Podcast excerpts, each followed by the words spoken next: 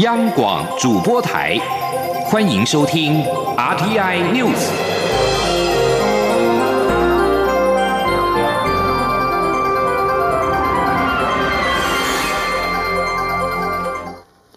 各位好，我是李自立，欢迎收听这一节央广主播台提供给您的 RTI News。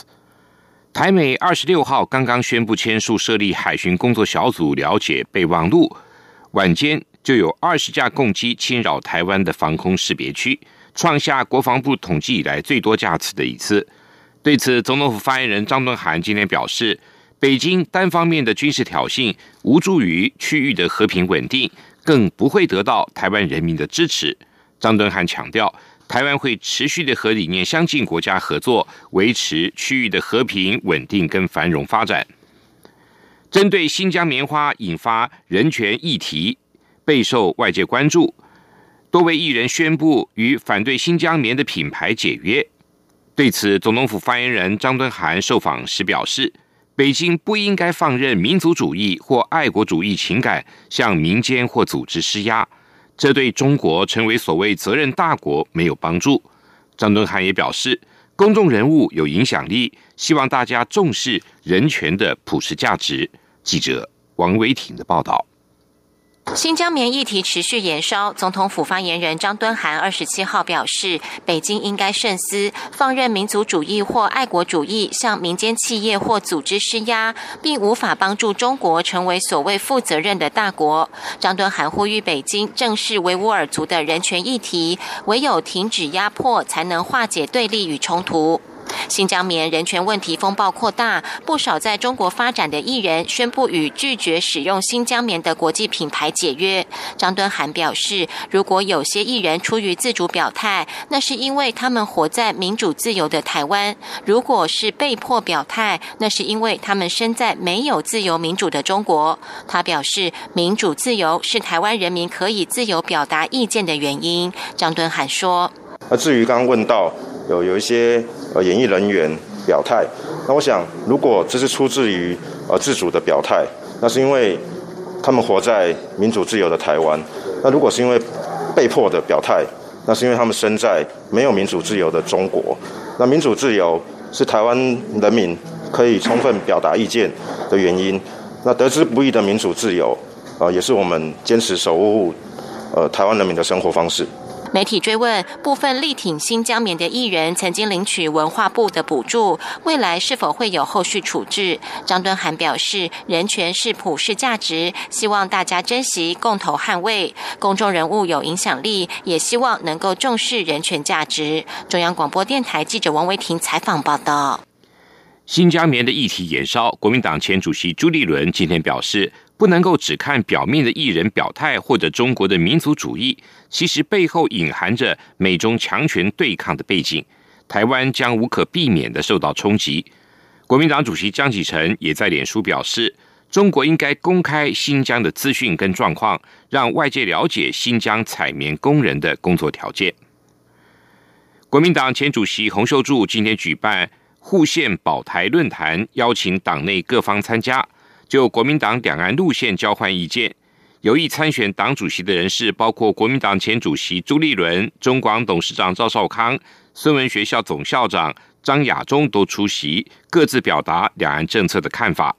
国民党主席江启臣虽然因为行程无法参加，也透过脸书表达自己的立场。记者王维婷的报道。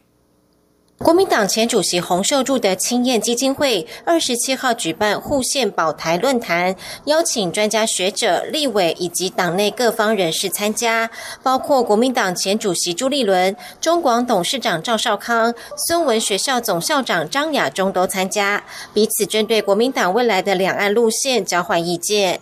国民党前主席朱立伦表示，中华民国宪法和国民党党章是国民党两岸政策的重要基础，国民党。与民进党的不同之处在于，国民党主张两岸对话不要对抗，交流不要交恶。朱立伦强调，两岸要求同尊异。国民党如果想要撕掉亲中卖台的标签，就要坚持民主自由，反对专制独裁。朱立伦说：“彼此尊重，就是像说尊重双方的很多的立场，尤其是我们在往来过程当中，一定会有一些矛盾、一些冲突、一些不满，大家彼此尊重，尊重的结果就能够同步向前。这个就是和平最重要的意义。我的求同存异，就是希望从求同存异更进一步，能够往前走。赵少康认为，两岸最高原则就是和平，台湾要趋吉避凶，防卫靠美国，经济靠中国。他主张，现阶段两岸应该各自弄好内政，北京应该明白表示，只要台湾不独立，也不能对台动武。当国民党做两岸的桥梁时，还是要以捍卫台湾的利益为优先。赵少康说：“两岸合作起来赚钱，我们既然要赚大陆市场的钱，我们要联合起来赚世界的钱。”我觉得这样子哈，国民国民党把这个立场摆稳，不会所有人都听你的啦。民进党的始终还是不会相信的，但是至少中间的选，务实的选民。务实的年轻人会想一想。张亚中则提出与中国协商签署和平协议的看法，在和平协议有效的前提下，彼此保证不向对方动武。已经表态参选或是被外界视为可能参选党主席的人士都出席论坛，但是国民党主席江启臣因为行程安排没有参加，引发关注。江启臣透过脸书发文表示，国民党两岸政策的本质就是和平繁荣，先有和平才有。稳定感，有了稳定感，就可能求同存异、平等协商、增进互信。先有繁荣，才有幸福感，有了幸福感，就可能分享成果、深化交流。江启臣也表示，在倡议对中政策以及接触中共时，国民党不应也不会牺牲自由、民主和人权。中央广播电台记者王维婷采访报道。促转会今天举办平复司法不法、刑事有罪判决的撤销仪式。这次共有一百零五件的司法案件，共一百人被撤销有罪判决。蔡英文总统出席仪式活动时，向受难者跟家属表示歉意，让他们等了这么久，终于可以撕下有罪的标签。记者王维婷的报道。促进转型正义委员会二十七号举办第五六七波平复司法不法、刑事有罪判决撤销仪式。本次共撤销一百零五件司法案件，共一百人被平反。促转会自二零一八年十月四号起，依照促转条例规定，陆续平复七波司法不法案件，累计已替五千九百四十二件司法不法案件撤销有罪判决。出席撤销仪式的蔡英文总统致辞时表示：“抱歉，让大家等这。”么么久，终于要撕下有罪标签。蔡总统肯定促转会成立以来的努力，也期许接下来可以达成加速清查情治机关档案、调查历史真相和提出后续法制工作，以及和政府各机关携手落实转型正义工作的三项任务。蔡总统说：“我和在座的许多前辈一样，都认为在台湾深化民主、巩固民主的过程中，一定要通过。”转型正义这一关，只有集体面对真相，集体修补创伤，台湾社会才能够告别悲情，走向共同的未来。这就是我们的使命，我们一起来达成。行政院长苏贞昌表示，促转会三年多来努力推动转型正义工作，唯有实际走下去，才知道有多大困难。他说，台湾开放后，各种意见杂陈，连打疫苗都有不同意见，社会各界对促转工作有不同看法。政府一定请全力推动转型正义工作，让正义到来。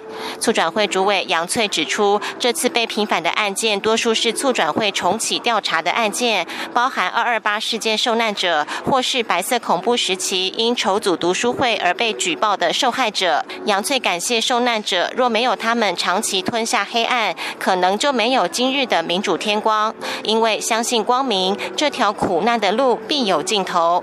撤销有罪判决仪式由蔡总统担任主官，促转会委员朗诵这次被撤销罪名的受难者姓名，最后由蔡总统宣布完成仪式。中央广播电台记者王维婷采访报道。COVID-19 A Z 疫苗已经在本周开打。中央流行疫情指挥中心今天表示，累计到二十六号，全台已经有九千两百三十二人接种 A Z 疫苗第一剂，不良反应累计二十七件，约百分之零点三。其中严重不良的有五件，四件是在二十六号新增加的。记者林永清的报道。疫情指挥中心二十七日记者会由医疗应变组副组长罗一军主持。罗一军指出，昨天新增十三件注射疫苗后不良反应通报，其中四件属于严重不良反应。截至二十六日为止，包括严重跟非严重的不良反应通报累计共二十七件，约百分之零点三，与韩国相比并没有比较高。罗一军说。我们现在打了九千两百三十二人哦，有通报二十七件的这个不良反应哦，百分之零点三哦。那韩国已经打了七十三点二万剂的 A Z 疫苗，已经通报了九千九百七十三件的这个不良事件哈，所以他们的百分比是一点三六哈，百分之一点三六。所以我们其实现在通报的情形来说哈，并没有比韩国来的更多哈。罗义军指出，昨天新增的四例严重不良个案，有三例比较像是过敏或类过敏反应，其中一位接种当天腹部前胸出现红疹，有呼吸急促、心跳到一百一十下以及疑似过敏反应。第二位接种当晚发烧、畏寒、呼吸急促，隔天住院观察打点滴，像是类过敏反应。第三位是二十二日接种，二十五日仍有持续发烧、注射部位疼痛及呼吸急促症状，就医安排住院观察。此例是在施打疫苗后第三天仍持续发烧。据 V Watch 统计，接种完三天仍然发烧的比例只有百分之八点三，并不常见，但确实会发生。第四位本身有心律不整及昏厥病史，二十五日施打疫苗，隔天早上有疲倦感，上班过程出现晕厥，十多分钟后恢复，住院观察一晚后，今早已出院。A Z 疫苗昨天接种人数为两千一百三十六人，是开打以来人数最高的一天。罗伊军表示，主要是因为昨天增加十五家医院提供施打服务，总计有接种疫苗服务的医疗院所已有八十七家，已配送五万七千九百剂。媒体问到我国是否会跟进泰国采购交生疫苗，罗义军指出，交生疫苗也是可以向卫福部食药署申请许可的疫苗，只需接种一剂，保护力可达百分之六十六。但交生疫苗现在仅提供给 COVAX，我方将视状况向 COVAX 购买。央广记者林永清采访报道。另外，疫情指挥中心陆续检讨边境松绑的策略，包括了接种疫苗者检疫天数的缩短。包括疫苗，也包括了中国疫苗。指挥中心今天表示，这只是承认入境者接种中国疫苗的事实，不会改变不采购中国疫苗的政策。今天是缅甸的国军节，媒体跟目击者都透露，缅甸安全部队今天在全国各地杀害了九十多人，这是缅甸上个月军事政变引发抗议以来最血腥的日子之一。抗议军事政变的民众今天在仰光、曼德勒跟其他城镇走上街头，无视军方先前的警告，说在军方庆祝国军日的这一天，抗议者的头部跟背部可能遭开枪。缅甸英文新闻入口网站今日缅甸报道说，全缅甸各地今天有九十一人遭到安全部队的杀害。地方媒体报道，瓦城至少有二十九人遇害，包括一名五岁男童。今日缅甸还指出，仰光至少有二十四人遭到杀害。埃及首都开罗当局表示，今天当地的一栋十层建筑物倒塌，造成了五死二十四伤。开罗省政府发表声明，凌晨三点台北时间的早上九点，省政府危机应对室接获通知，一栋地下室一楼和上面有九层楼的建筑物倒塌。声明表示，这栋大楼位于开罗东郊。赫里欧波利斯附近，证实造成了五死二十四伤。省长阿布德阿尔在民防部队随同下立即前往事发现场，他下令成立工程委员会检查四周的建筑物，以评估影响程度。根据提交给联合国安理会的报告，随着暴力事件在哥伦比亚这个动荡不安的国家再次爆发，今年已经有超过一万三千人不得不逃离武装团体跟政府间的冲突。根据法新社二十六号取得的这份报告，在今年为逃离冲突而流离失所的一万三千四百二十二名哥伦比亚人中，有五千五百七十四人是未成年人。哥伦比亚目前正在经历该国五年来最严重的暴力冲突。在之前，哥伦比亚政府在二零一六年跟左派共产党游击组织哥伦比亚革命军达成了一项和平协议，为长达半个世纪的内战画下句点。然而，部分游击队战士则拒绝参与和平的进程。